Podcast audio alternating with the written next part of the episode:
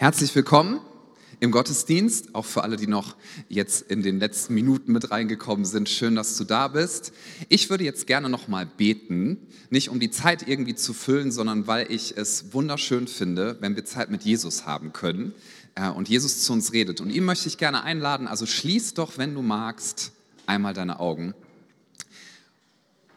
und hab einfach den Fokus darauf, dass Jesus heute zu dir reden möchte. Jesus, ich danke dir so sehr dafür, dass wir wissen dürfen, du hast die Welt überwunden, du bist hier jetzt in diesem Moment durch deinen Heiligen Geist. Und Jesus, Auferstehung ist nicht nur irgendein Ereignis, sondern Auferstehung, das ist eine Person und das bist du. Du hast den Tod überwunden und deswegen wissen wir, nichts darf irgendeine Schreckensherrschaft über uns ausüben. Du bist stärker als jede Finsternis, Du bist stärker als jede Gebundenheit, du bist stärker als jede Zerbrochenheit, du wirkst sogar gerade in Zerbrochenheit und durch Zerbrochenheit und du kannst wunderschöne neue Dinge zusammensetzen.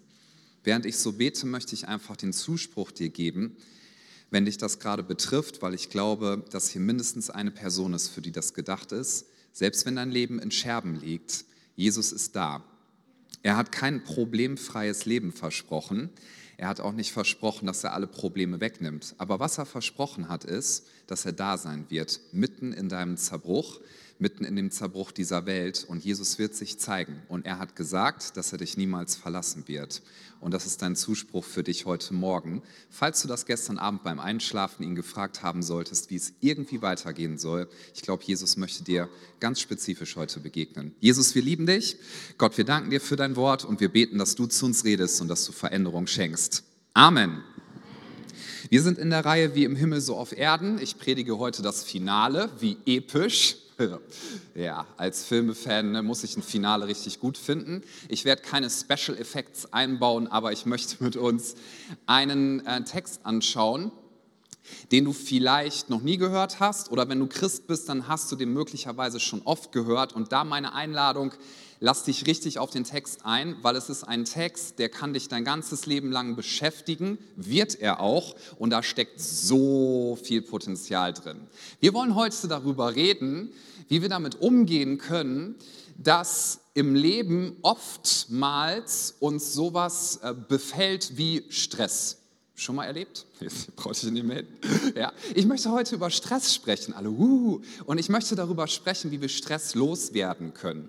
Denn die Himmelskultur, so heißt ja diese Reihe, die Himmelskultur ist keine Kultur von Stress, Mühsal und dass wir unter unseren Lasten zusammenbrechen. Stress ist etwas sehr, sehr Schlimmes. Es gibt ja so leichten Stress und es gibt auch dieses en vogue, dass wir Stress haben müssen, fast. Das ist ja gesellschaftlich so eine Sache für sich. Frag mal jemanden, wie geht's dir? Und wenn dann eine Person antworten würde, ja, nee, bei mir ist alles total ausgeglichen, mir geht's gut, ich habe nicht zu viel, nicht zu wenig, ist eigentlich genau richtig gerade. Wann hast du das das letzte Mal von jemandem gehört? Denk mal drüber nach bei meiner Geburt, nee, keine Ahnung. Das war wahrscheinlich auch stressig. Ja, wenn du Leute fragst, wie geht's dir? Die meist, meistens ist die Antwort, wenn es ein bisschen jetzt oberflächlich sein soll, gut, aber es ist viel los. Ja, das sollte man sagen, weil damit zählt man als jemand, der so ganz normal unterwegs ist. Und wenn man dann sagt, nee, also ich, ich bin richtig entspannt, dann kommt schon so dieser skeptische Blick, vielleicht machst du nicht was richtig aus deinem Leben. Ja, also Stress, das ist jetzt so die leichte Form, aber Stress kann äh, sehr, sehr schlimm werden. Stress kann sehr, sehr schlimm werden. Und es ist schon bezeichnend, dass in einer Gesellschaft wie der unseren mit mehr Möglichkeiten, als man sie jemals zuvor gehabt hat, mit mehr technischen Möglichkeiten, mit mehr Absicherungsmöglichkeiten, als man sie jemals zuvor gehabt hat, auch mit Dingen, wo man so viele Abkürzungen nehmen kann. Dinge gehen heute so schnell, dass Menschen das Gefühl haben, permanent, sie haben keine Zeit, keine Zeit, alles ist voll und dieses Gefühl auch, wenn ich jetzt noch eins obendrauf kriege, ja, dann breche ich zusammen. Vielleicht ist es nicht tagesaktuell deine Stimmung und ich will dir auch keinen Stress einreden, ich will nur das aufgreifen, was so viele Menschen beschäftigt. Was erzeugt Stress? Dieses Gefühl, immer einen Schritt zu spät zu sein, dieses Gefühl, nicht genug zu machen, dieses Gefühl, seine Optionen nicht zu nutzen. Oh, ganz schlimmes Gefühl. Man steht permanent wie auf so einem rutschenden Abhang und musst dich immer rechtfertigen. Warum bist du noch nicht dort? Wieso hast du nur einen Abschluss gemacht, noch nicht zwei? Was, du warst nur in drei Ländern bisher? Du hättest schon 20 schaffen können in deiner Lebenszeit. Was, du hast, du hast erst mal Kinder gekriegt? Wieso das denn? Was, du hast noch keine Kinder gekriegt? Wieso das denn? Und wieso machst du das nicht alles auf einmal? Wieso machst du nicht mehr aus dir? Ja? Und das, das Bezeichnende ist, wir haben so viele Dinge, die uns das Leben eigentlich erleichtern und die uns mehr Zeit kreieren sollten. Und wir haben permanent das Gefühl, keine Zeit zu haben.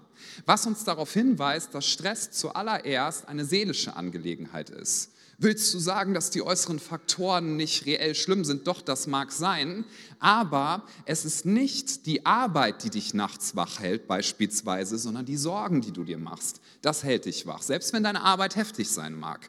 Ja, Menschen haben oft das Gefühl, permanent überfordert zu sein vom Job und ist mein Job noch sicher oder sollte ich woanders sein und dann habe ich Stress in irgendeiner Beziehung vielleicht oder Stress in Freundschaften oder Stress finanziell oder Stress damit, dass mir jemand permanent Druck macht und Stress, weil permanent Leute irgendwelche Erwartungen an dich richten. Ja, kennst du das so? Erwartungsmanagement, auch eine ganz schlimme Sache. Reelle Erwartungen und gefühlte Erwartungen, Stress, Stress, Stress. Und dann kommt noch hinzu, dass einige Christen dann äh, noch in der Kirche sitzen, ja, und dann noch denken, oh, und hier soll ich auch noch dann beten und dann lädt der Christian mich immer so lieb zum Frühgebet ein Mittwochs, da soll ich dann auch noch früh aufstehen und dann soll ich das, weil ich bin überfordert, ja, so. Überforderung und Stress, da kann man sehr äh, suffisant drüber reden und es ist auch gut, ein bisschen humorvoll daran zu gehen, aber Stress ist eine reale Sache. Eine der Top-Krankheiten heutzutage ist die Depression. Die Selbstmordraten steigen bereits bei Kindern und Jugendlichen, ist Depression nicht nur auf dem Vormarsch, sondern on the top, weil dieses Gefühl da ist, ich bin nicht gut genug, ich sollte mehr machen, ich genüge nicht den Anforderungen. Und Jesus spricht dort hinein, dass wir wirklich Aussicht darauf haben, so die Verheißungslage, dass wir nicht von Stress zerquetscht werden müssen und dass wir wirklich Ruhe und Frieden finden können. Jemand, der das gut findet? Ich finde, das ist eine super Verheißungslage. Und ich lese uns aus Matthäus 11 die Verse 28 bis 30. Jesus sagt, kommt her zu mir alle, die ihr mühselig und beladen seid, so will ich euch erquicken.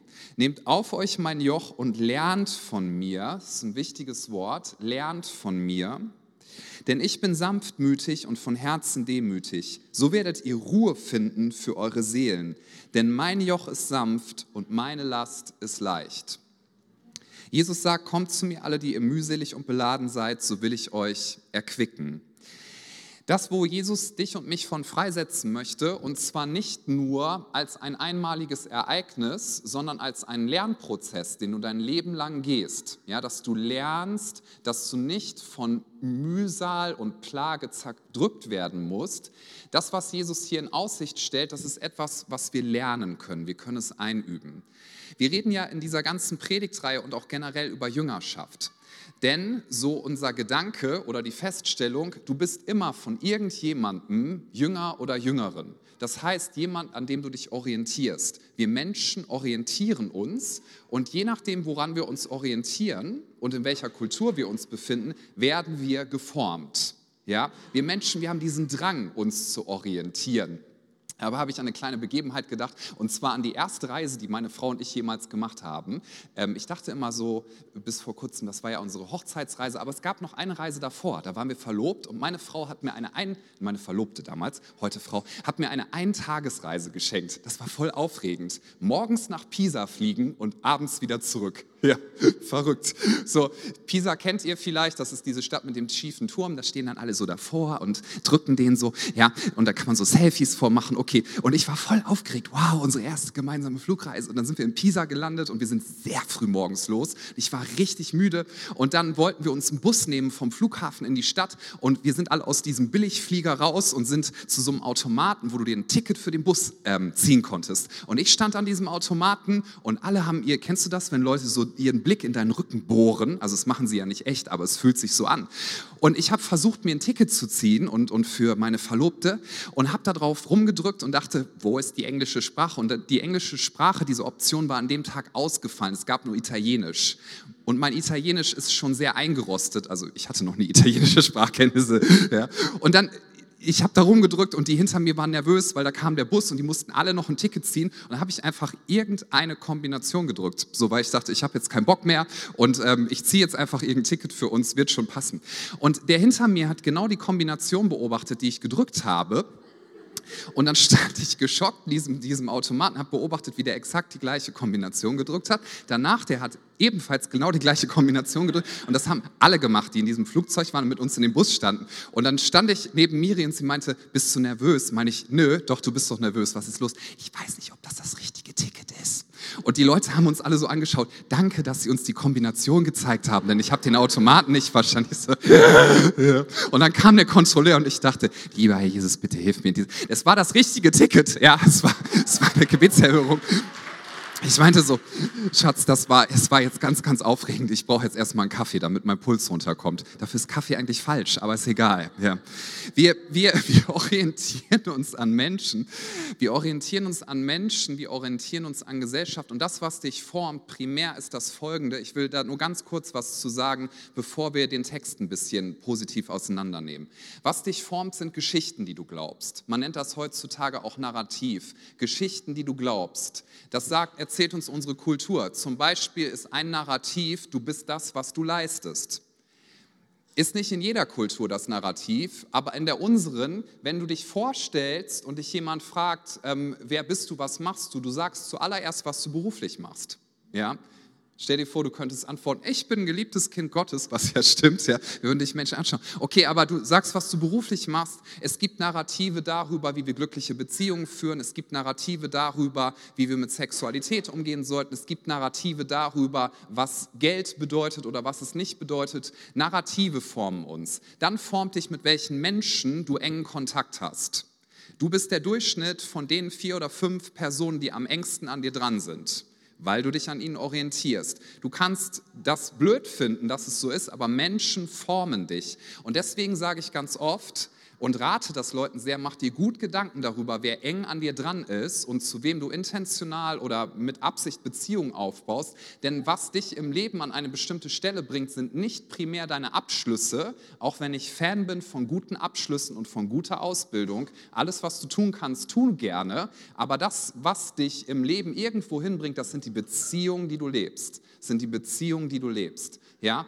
Und die Umgebung, in der du bist. Deswegen sagen wir, komm jede Woche in den Gottesdienst, sei in deiner Kleingruppe, weil Umgebung unter anderem prägt dich, viele andere Umgebungen auch. Ich könnte jetzt ganz viel sagen über Stadtkulturen und so weiter und so fort, aber das spare ich mir, wir haben keine Zeit. Ja?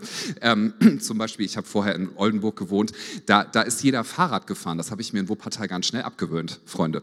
Wenn ich in Oldenburg mit dem Auto zum Gottesdienst gekommen bin, dann haben mich alle gefragt, ob mein Fahrrad kaputt ist und die haben das ernst gemeint. So, das wird mir hier nie passieren. Alle so, kommst du mit dem Fahrrad, bist du bescheuert? So, also es gibt unterschiedliche Stadtkulturen und die prägen uns. Und Jesus ist der, an dem wir uns orientieren wollen, weil Jesus möchte, Jesus möchte uns formen und prägen. So, und mein Statement erstmal ist das, basierend auf diesem Text. Wer oder was auch immer dich überfordert, Jesus überfordert dich nicht. Ich sage das nochmal. Wer oder was auch immer dich überfordert, Jesus überfordert dich nicht. Jesus hat gesagt, kommt zu mir, alle, die ihr beladen seid, die ihr unter dem Stress und unter der Last fast zerbrecht, unter dem Druck Leistung bringen zu müssen, unter dem Druck nicht gut genug zu sein, unter dem Druck vielleicht irgendetwas zu verpassen, unter dem Druck vom Beziehungsstress, unter ganz, ganz viel Druck. Jesus hat gesagt, wenn ihr zu mir kommt, ich werde euch erquicken. Und dieses Wort erquicken, was dort steht, bedeutet, Anders ausgedrückt, dass er uns Erholung geben möchte, innere Erholung, Entspannung, dass wir aufatmen können. Das bedeutet dieses Wort. So die Verheißungslage, wenn wir zu Jesus kommen, dass wir Ruhe finden. Dietrich Bonhoeffer hat Folgendes gesagt, Gott will uns durch Jesus Christus froh machen. Er will uns nicht bedrücken uns nicht Probleme aufgeben. Er will uns nicht vor unlösbare Aufgaben stellen, sondern er will, dass wir uns an Jesus Christus und seiner Herrschaft freuen. Das heißt, Bonhoeffer hat gesagt, Jesus Nachfolge ist befreiend, beglückend und gibt wahre Freude. Sehr, sehr schön, lieber Pastor. Ich fühle mich aber trotzdem überfordert. Das ist ja ganz toll. Wie komme ich denn da jetzt raus? Hierzu folgende Gedanken. Der erste Gedanke ist, dass du Überforderung los wirst und dass du lernst, dass du nicht unter einer Last zusammenbrechen musst. Das ist eine lebenslange Reise und kein einmaliges Ereignis. Ja, wir kommen zu Jesus und wenn wir ihm unser Leben anvertrauen, dann sagt er, ich gebe dir den Zuspruch, du hast eine neue Identität, dein altes Leben ist vorbei, etwas Neues ist geworden, du gehörst jetzt zu mir. Nicht mal der Tod kann dir etwas anhaben, wenn du stirbst, du wirst ewig mit mir zusammen sein. All das ist der Zuspruch. Aber jetzt dürfen wir lernen, in diesem Status zu leben. Und das ist eine lebenslange Reise, dass wir diesem Zuspruch gemäß uns entwickeln dürfen innerlich. Als Überforderte dürfen wir Ruhe finden für unsere Seelen und dann, und dieser Gedanke, den müssen wir auch einmal einsinken lassen, die Überforderten, die sollen unter ein neues Joch kommen. Vielleicht denkst du dir, ja, die Predigt, die hätte so schön werden können. Ja, jetzt sagst du, das Joch wird weggenommen, die Last kommt weg und jetzt soll ich unter ein neues Joch kommen. Jesus hat gesagt, komm zu mir, gib mir deine Lasten, ich will dich erquicken. Und ich möchte dir das nochmal als Zuspruch geben. Jesus hat gesagt, dass inmitten der Zerbrochenheit dieser Welt inmitten von Stress, inmitten von Dingen, die wir nicht einordnen können manches Mal, inmitten von Dingen, die uns erschrecken wollen. Er hat nie gesagt, dass er uns ein problemfreies Leben gibt. Das hat er nicht versprochen. Und wer das Leuten in Aussicht stellt, Freunde, das ist eine verkürzte Theologie und sie ist einfach nicht wahr. Jesus hat nicht gesagt, komm zu mir und du wirst nie wieder Probleme haben, sondern er hat gesagt, komm zu mir und inmitten deiner Probleme, inmitten deiner Angst werde ich bei dir sein und dich niemals verlassen. Das hat Jesus in Aussicht gestellt, dass wir ihn finden in allem. Übrigens, das Leben wird ja nicht nur furchtbar werden mit ihm, aber er hat nicht gesagt, dass es unbedingt leichter wird. Und er hat gesagt, komm mit mir unter mein Joch, denn dieses Joch ist sanft und meine Last ist leicht. Jesus hat zu seinen Jüngern übrigens nie gesagt, kommt, folgt mir nach, wir machen Urlaub bis zum Himmel. Hat er nie gesagt.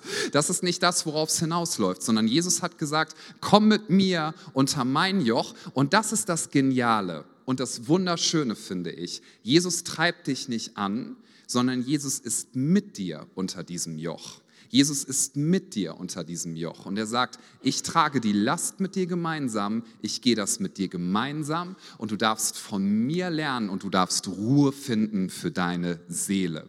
Aber es ist eine Reise und wir werden Tag für Tag für Tag geformt in eine bestimmte Richtung. So und in Aussicht darf ich dir stellen vom Wort Gottes her, wenn du in eine bestimmte Richtung geprägt bist, dass du gelernt hast, dass du von Sorgen dich dominieren lässt in deinem Leben, dann darf ich dir sagen, Sorgen sind nichts, was natürlicherweise im Leben ist, sondern du hast gelernt, dir Sorgen zu machen.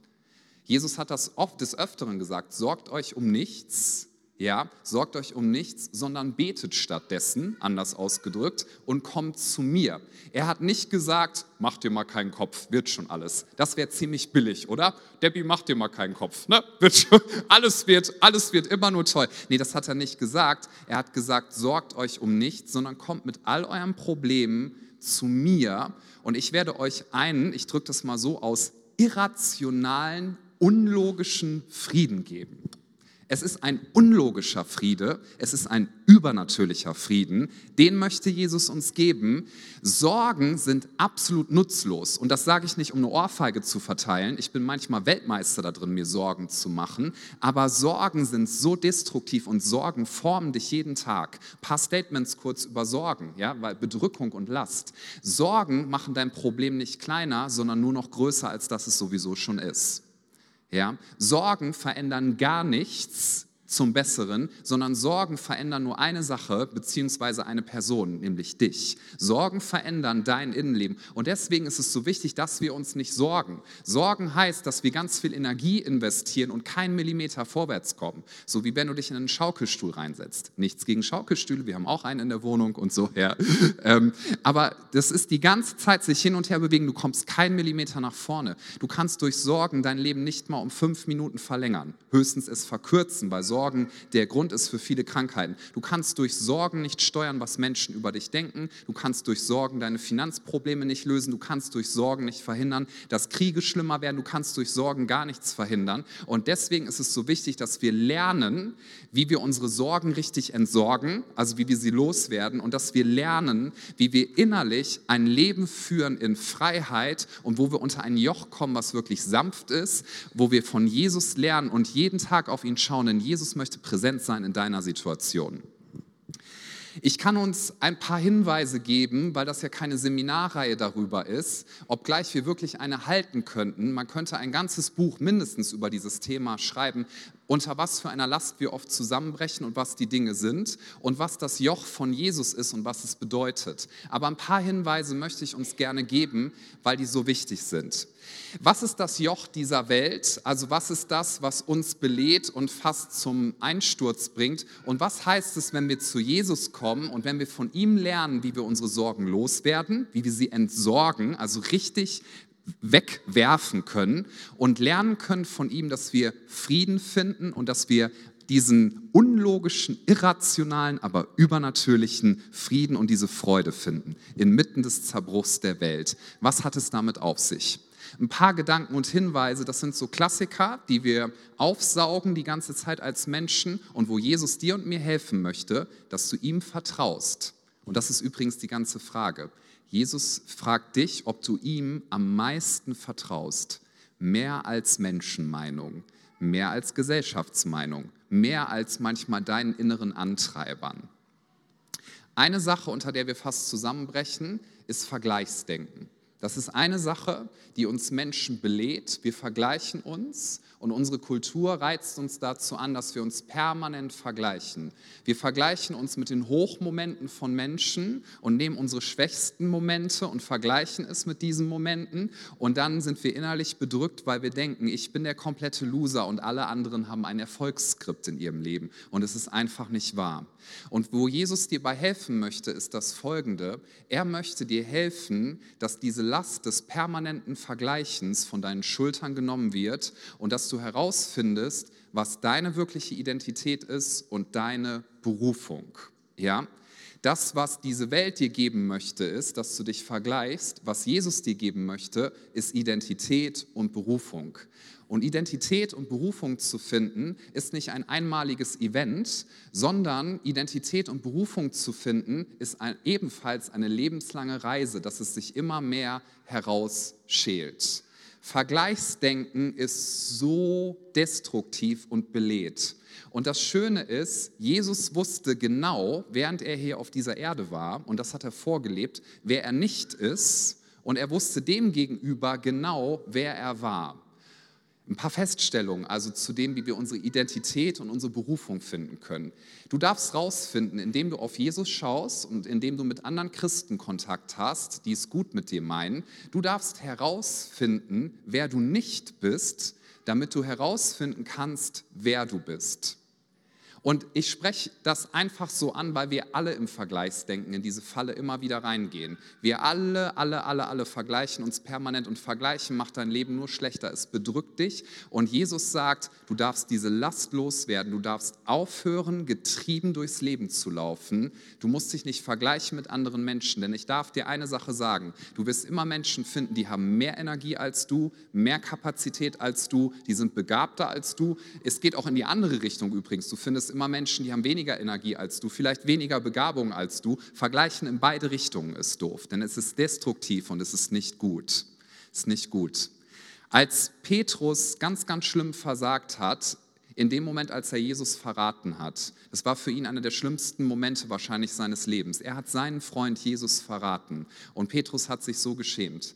Was hat Petrus gemacht? Er ist zurückgegangen in die Sicherheit, Scheinsicherheit übrigens, seines bisherigen Berufes. Das war das, was er kannte, das war das, was ihm Sicherheit in Anführungsstrichen gegeben hat. Und Jesus hatte nur 40 Tage Zeit nach seiner Auferstehung, bis er in den Himmel aufgefahren ist. Ich finde es so schön, wirklich, ich finde es richtig schön, auf was Jesus seinen Schwerpunkt gelegt hat. Jesus hat alles getan, um Petrus zu finden, und die 40 Tage hat er unter anderem damit gefüllt, dass er die Identität und die Berufung von Petrus wiederhergestellt hat. Das war sein Fokus. Er ist zu Petrus gegangen und hat gesagt, komm her zu mir. Und dann hat er ihm diese Frage gestellt, liebst du mich? Liebst du mich? Er hat diese Frage dreimal gestellt. Und er hat ihm gesagt, Petrus, das, was du hier machst bei diesen Netzen sein, das ist nicht deine wahre Berufung, das ist nicht, wer du bist. Du sollst ein Menschenfischer sein. Und er hat ihm sogar vorhergesagt, du wirst mich so lieben und mir so sehr nachfolgen, dass es dich eines Tages dein Leben kosten wird. Interessant ist übrigens, dass Petrus dann über diesen Jünger, von dem ähm, gesagt wird, dass Jesus ihn sehr lieb hatte und dass er Jesus sehr liebte, dass Petrus dann sagte, nachdem Jesus ihm zugesprochen hat, du wirst Menschenfischer sein, du wirst Dinge für mich tun, ja, und eines Tages da wird man dich, ähm, da wird man dich hinrichten für meinen Namen. Die erste Frage, die Petrus stellt in diesem epischen Moment, in diesem schönen Moment, wo Jesus seine Identität wiederherstellt, ist, und was ist mit diesem anderen Jünger? Wie wird es mit dem sein? also er vergleicht sich sofort mit ihm und Jesus sagt ihm, das soll nicht deine Sorge sein. Jetzt schauen wir mal wieder auf dich. Du darfst herausfinden, was deine Berufung ist. Zu Johannes dem Täufer sind Leute hingekommen und haben ihn gefragt, wer er ist. Und bevor er gesagt hat, wer er ist, hat er dreimal gesagt, wer er nicht ist. Ich will dir den Zuspruch geben, du darfst herausfinden, was du und wer du alles nicht bist, damit du dieses sanfte Joch von Jesus nehmen kannst, herauszufinden, wer du bist. Denn Jesus wird dich und mich manchmal hart fordern, aber er wird uns nicht überfordern. Die Band gibt mir noch einen kleinen Moment. ja, die Band gibt mir, das hat sich gereimt, fast. Jesus wird dich manchmal hart fordern, aber er wird dich nicht überfordern. Finde heraus, wie du bist, wer, wie du bist und wer du bist. Ich habe eine ganze Weile in meinem Leben damit zugebracht und ich, ich falle immer wieder in diese Falle. Ich meine, ich darf ja als Pastor tätig sein, das ist meine Berufung, glaube ich. Und wie jeder, wie jeder andere Pastor das auch tut, gerade wenn du so Anfang 20 bist und so, man vergleicht sich permanent mit Leuten, vergleicht sich. Und ich habe zu Gott ganz oft gesagt, ich wäre gerne wie er und so organisiert und das und das und das. Und ich habe einmal gebetet, Gott, bitte lass mich sein wie diese eine Person. Und meinte Gott, brauche ich nicht, habe ich schon. Ich hätte super gerne einen Christian Knorr, ja, aber den kannst du in die Tonne kloppen, weil der ist den ganzen Tag damit beschäftigt, andere Leute zu imitieren und seine Berufung zu vernachlässigen. Und das war so freisetzend, als ich endlich erkannt habe, wer ich nicht bin und wer ich nicht sein muss und wer ich in Jesus sein darf. Und das darfst du auch. Wir Menschen, wir Menschen definieren ganz anders Erfolg, als Jesus das tut. Und das, das ist etwas, das ist ein bisschen, ähm, ich glaube, das schüttelt uns immer wieder, wenn wir drüber nachdenken, aber ich will dir diesen Gedanken mitgeben. Das, was in diesem Leben, also im Diesseits, bevor die Ewigkeit kommt, und jeder, der zu Jesus gehört, der wird, ja, wie wir das im Volksmund nennen, im Himmel sein, in der Ewigkeit. Da wartet eine Belohnung auf dich. So, wir stellen zu viele Erwartungen an dieses Leben, das ist das Statement, und deswegen sind wir überfordert. Zu viele Erwartungen an dieses Leben und viel zu wenig Erwartung an das, was in der Ewigkeit kommen wird. Wenn du mit dem Stress unterwegs bist, dass du alles hättest tun müssen in diesem Leben, alles hättest erreichen müssen, dein Leben muss eine Erfolgsstory sein, dann wirst du unter diesem Druck zusammenbrechen. Jesus hat dir nicht versprochen, dass du im Diesseits eine Erfolgsstory schreibst. Hat er dir nicht versprochen. In der Tat wird es so sein, wir wollen ja die Wahrheit aussprechen, ja, in Liebe. Manche von uns hier in diesem Raum werden nach menschlichen Maßstäben sehr erfolgreich sein. Gut aussehen, viel Geld haben, Traumkarriere, das ist aber nicht der Weg von Jesus. Manche Leute von uns, und übrigens ist kein Fehler, wenn du das hast, ist aber nicht erfüllend. Nicht in der Tiefe deines Herzens erfüllend. Manche von uns werden nach menschlichen Maßstäben sehr ungesehen sein, nicht so berühmt, nicht so bekannt und vielleicht an einigen Punkten scheitern. Darf ich das so aussprechen? Wir wollen ja über die Realität reden. Aber Jesus hat versprochen, dass er mitten in dem bei dir ist, dass du dich nicht vergleichen musst und dass du Ruhe finden darfst, wirklich Ruhe finden darfst für deine Seele. Ein westliches Evangelium würde ungefähr so gehen, ich habe das mal so ein bisschen überlegt, dann würde man sagen, Jesus, geboren von einer Jungfrau. Und dann, als, als er ganz jung war, war er schon im Haus seines Vaters. Und dann hat er direkt Zeichen und Wunder getan. Und dann, Jesus ist ins Grab gegangen, aber er ist dort nicht geblieben. Er ist auferstanden von den Toten und dann ist er in den Himmel gefahren und niemand konnte ihn stoppen. Diese Elemente stimmen auch alle. Aber was auch wahr ist, ist das folgende. Jesus konnte sich es leisten, hör dir das noch ähm, gerne gut an, weil das ist so, so beeindruckend zu sehen. Jesus konnte es sich leisten, 30 Jahre komplett unbekannt und unerkannt zu leben. Jesus hatte nie Stress, Jesus musste nie performen und Jesus konnte dienen, weil er wusste, wer er war. Jesus hat seinen Dienst mit dem Zuspruch gestartet von seinem himmlischen Vater, du bist mein geliebter Sohn, an dir habe ich wohlgefallen. Jesus hat nichts von dem, was er getan hat, getan, um Menschen zu beeindrucken, sondern er hat es getan, weil er Menschen geliebt hat, weil er dich geliebt hat und mich geliebt hat. Und deswegen hat er sein Leben hingegeben, weil er wusste, ich habe nichts mehr, was irgendwie besser werden könnte oder schlechter werden könnte in meinem Status. Jesus wusste, und das ist der Zuspruch, den auch du nehmen und lernen darfst, ich bin gut genug. Darf ich dir etwas sagen? Wenn du in Christus bist, dann bist du gut genug. Das musst du nicht mehr beweisen. Wenn du in Christus bist und Jesus sagt, jetzt gerade passieren nicht so viele äußere Faktoren in deinem Leben und wenn er dir sagt, du hast Zeit, dann hast du Zeit. Du brauchst keinen Stress haben. Ich weiß, das ist ein bisschen, ah, ich habe aber Stress, Stress, Stress. Ich verstehe das, aber Jesus möchte dir in diesem Stress begegnen. Wer zu Jesus kommt, braucht übrigens auch nicht sein ganzes Leben damit verbringen, alles kontrollieren zu müssen. Ja? Wir haben so viel Angst vor dem, was in dieser Welt passiert, was schiefgehen könnte, Krankheit, Tod. Wir wollen kontrollieren, dass möglichst alles für uns läuft und dass alles sich gut entwickelt. Wir versuchen sogar andere Menschen zu kontrollieren. Religion übrigens Christsein ist ja keine Religion. Hast du das gewusst? Will ich auch gerne nochmal sagen. Religion heißt nämlich, dass du dich an Regeln halten musst.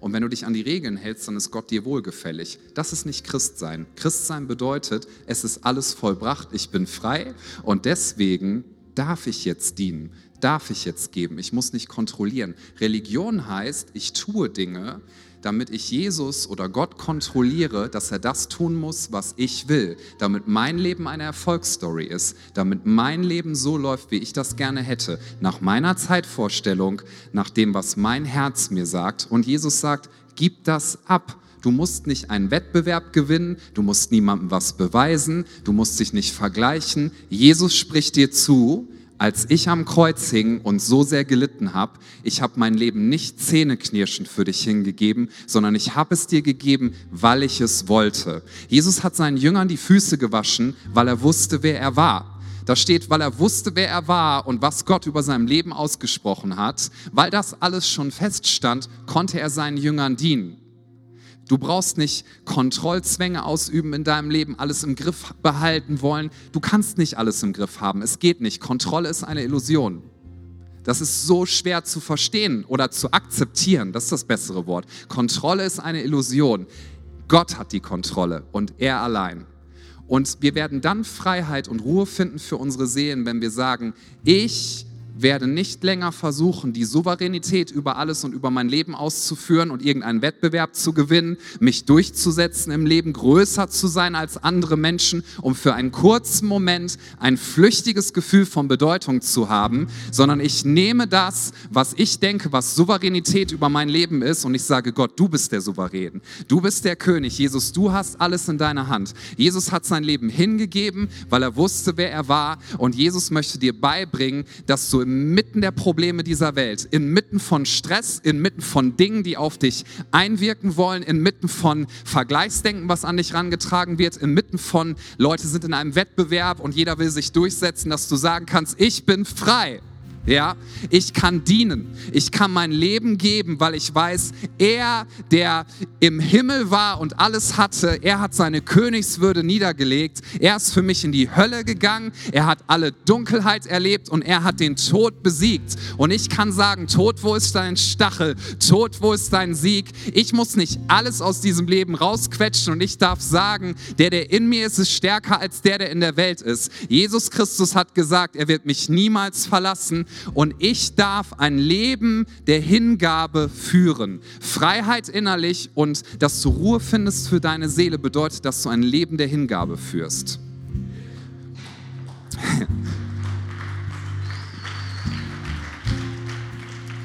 Was heißt Hingabe? Das ist der allerletzte Gedanke, versprochen, aber den möchte ich uns noch sagen.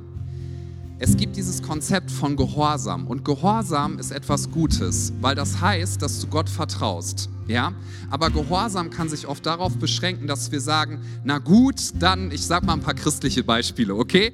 Also mit ein bisschen Lächeln so. Na gut, dann gebe ich halt 10% von meinem Geld, weil da muss Gott mich ja segnen. Das ist keine Hingabe, das ist, das ist fast Beraubung. Das ist übrigens auch kein Opfer, was du gibst, weil Opfern, das ist etwas, was du freiwillig gibst, weil du es willst. Jesus ist nicht am Kreuz gehangen und hat gesagt, ja, mein Vater will das halt, eigentlich finde ich dich auch gar nicht so cool, aber ich ziehe es jetzt halt durch. Ne? Nein, er hat gesagt, ich liebe dich und deswegen werde ich alles geben, jeden Schmerz erleiden, alles tun. Ich opfere mein Leben für dich, damit du Leben hast.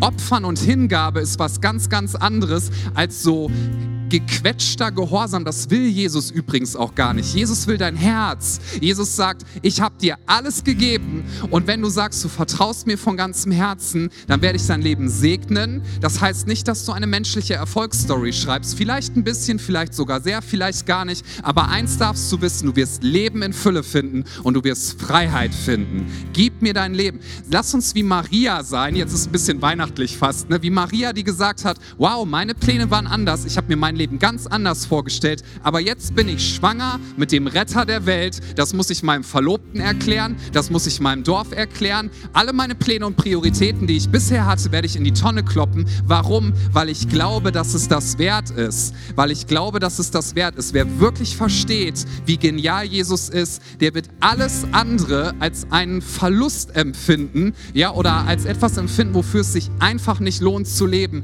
Wie dieser Mensch, der einen Schatz findet in einem Acker und sagt, dieser Schatz ist so schön, ich werde alles verkaufen, was ich habe. Ich werde alles geben, damit ich diesen Schatz finden kann. Und dieser Schatz ist Jesus und sein Reich. Und für ihn wollen wir leben. Und jetzt bitte ich euch, dass wir gemeinsam aufstehen. Einmal die Augen schließen für einen Moment. Während alle Augen geschlossen sind, nur ich werde schauen und das Team, möchte ich dich fragen, ob du heute diese Entscheidung treffen willst, ich will Jesus nachfolgen mit meinem ganzen Leben. Ich werde nicht selber versuchen, mein Leben auf die Kette zu kriegen.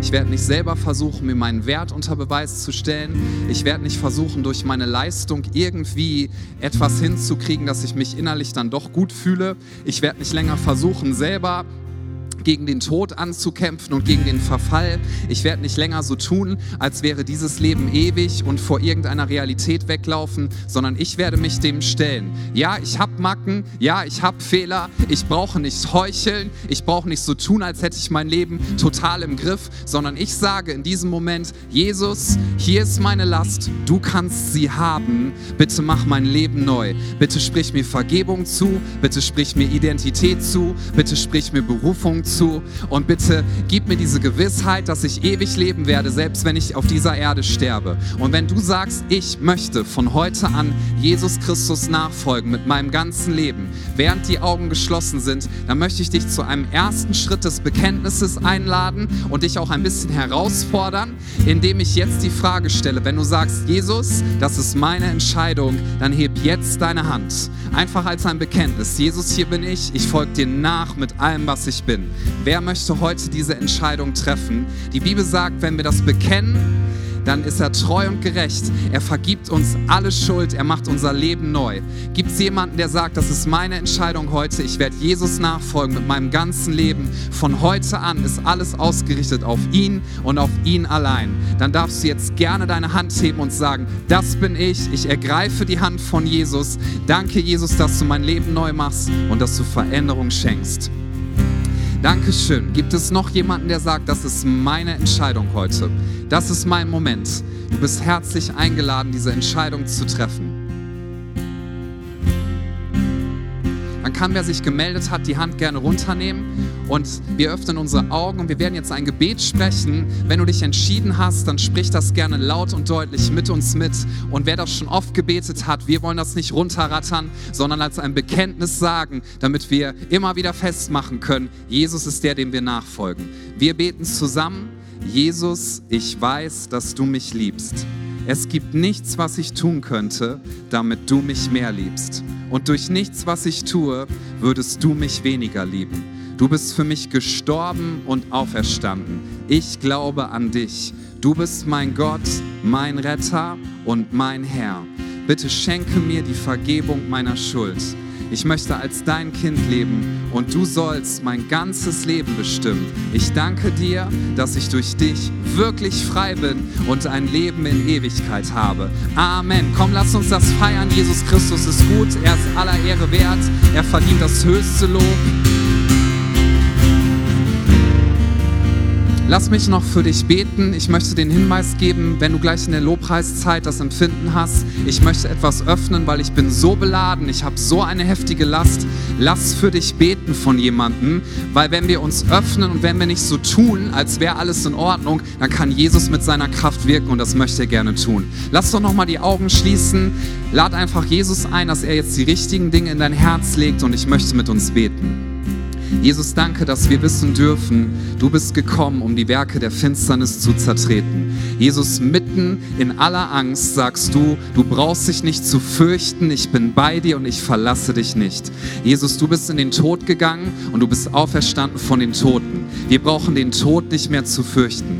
Jesus, wir dürfen befreit sein von dem Druck des Vergleichens. Wir dürfen befreit sein von dem Druck, dass wir leisten müssen, um etwas wert zu sein. Wir dürfen befreit sein davon, davon, dass wir denken, wir müssen alles kontrollieren, sondern wir dürfen sagen, Jesus, dir gebe ich mein Leben und das wollen wir jetzt zum Ausdruck bringen. Jesus, alles, was wir haben, das legen wir in deine Hand, denn es kommt ursprünglich sowieso von dir. Du bist der Anfänger und du bist der Vollender unseres Glaubens. Du regierst über alles und die Souveränität über unser Leben, die geben wir dir und dir allein. Nicht, weil wir es müssen, sondern weil wir es wollen. Jesus, wir vertrauen dir und selbst wenn, selbst wenn Dinge schief gehen, selbst wenn Probleme da sind, selbst wenn Tod kommt, selbst wenn Dinge zusammenbrechen, wir wissen, selbst wenn alles erschüttert wird, wir gehören zu einem unerschütterlichen Königreich, einem Königreich des Friedens, der Annahme, ein Königreich des Lichts. Gott, wir sagen, du regierst und du sitzt auf dem Thron, dir ist alles unterstellt. Jesus, wir lieben dich.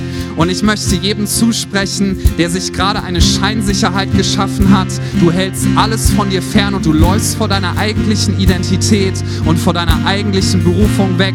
So wie Jesus zu Petrus gesagt hat, Petrus, du bist nicht dazu da, dass du Netze ins Wasser bringst, sondern du bist dazu da, dass du die gute Nachricht zu Menschen bringst, die ich so sehr liebe. Sagt Jesus zu dir, komm raus aus dem, wo du dir eine scheinbare Sicherheit suchst. Du darfst mir vertrauen, denn in mir ist wahres Leben. Jesus, wir schaffen Raum für dich und wir sagen, was auch immer du tun willst, du darfst es tun. Wir geben dir unser Leben mit allem, was wir sind, weil wir lieben dich so sehr. Lass uns Jesus anbeten von ganzem Herzen, mit aller Kraft und mit all unserem Sein.